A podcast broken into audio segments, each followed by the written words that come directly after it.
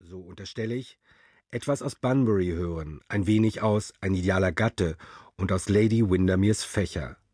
Und klar doch, sie warten auf Dorian Gray und The Nightingale and the Rose.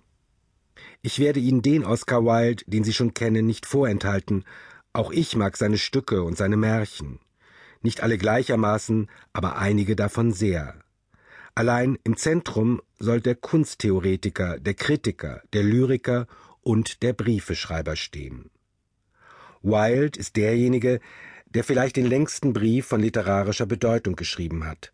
Er verfasste ihn 1896-97 während seiner Haft im Zuchthaus Reading.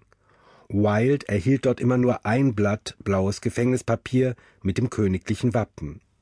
War dieses vollgeschrieben, wurde es ihm abgenommen und durch ein anderes ersetzt. Auf diesen Blättern schrieb er sein letztes Prosawerk, den Brief, der unter dem Titel De Profundis in die Weltliteratur eingegangen ist, ein Schreiben, gerichtet an Lord Alfred Douglas, den Mann, den er zärtlich Bosi nannte, und der die größte Schuld trägt an Wildes Fall. Einem Fall aus der Gesellschaft. Die Gefängnisvorschriften besagten, dass nichts, was ein Häftling je geschrieben hat, außer kurzen Mitteilungen und Petitionen, die Haftanstalt verlassen durften. Doch der Gouverneur des Zuchthauses, Major Nelson, händigte das Manuskript unter Missachtung der Vorschrift Wilde bei seiner Entlassung aus. Und Wilde gab dieses Werk seinem Freund und späteren Nachlassverwalter Robert Ross, ohne den Brief zuvor nochmals gelesen zu haben. Ursprünglich sollte er erst 60 Jahre nach dem Tod Wildes ungekürzt veröffentlicht werden, aber er erschien gekürzt bereits 1905 und 20 Jahre später, 1925, vollständig. Das Erstaunen war groß, denn dieser Text ist von einer großen Poesie, einem Gedankenreichtum und von einer Geschlossenheit, die, bedenkt man die Umstände seiner Entstehung, ganz außerordentlich ist. Lieber Bosi, nach langem, fruchtlosem Warten habe ich beschlossen, selbst an dich zu schreiben, ebenso sehr in deinem wie in meinem Interesse. Denn der Gedanke widerstrebt mir, dass ich zwei lange Gefängnisjahre durchgemacht haben soll, ohne jemals eine einzige Zeile von dir empfangen zu haben, oder eine Nachricht oder nur einen Gruß, außer solchen, die mich schmerzten. So beginnt dieser Brief, und die Zeilen machen deutlich, dass der ehemalige Freund und Liebhaber sich völlig von ihm distanziert, ihn niemals besucht hatte.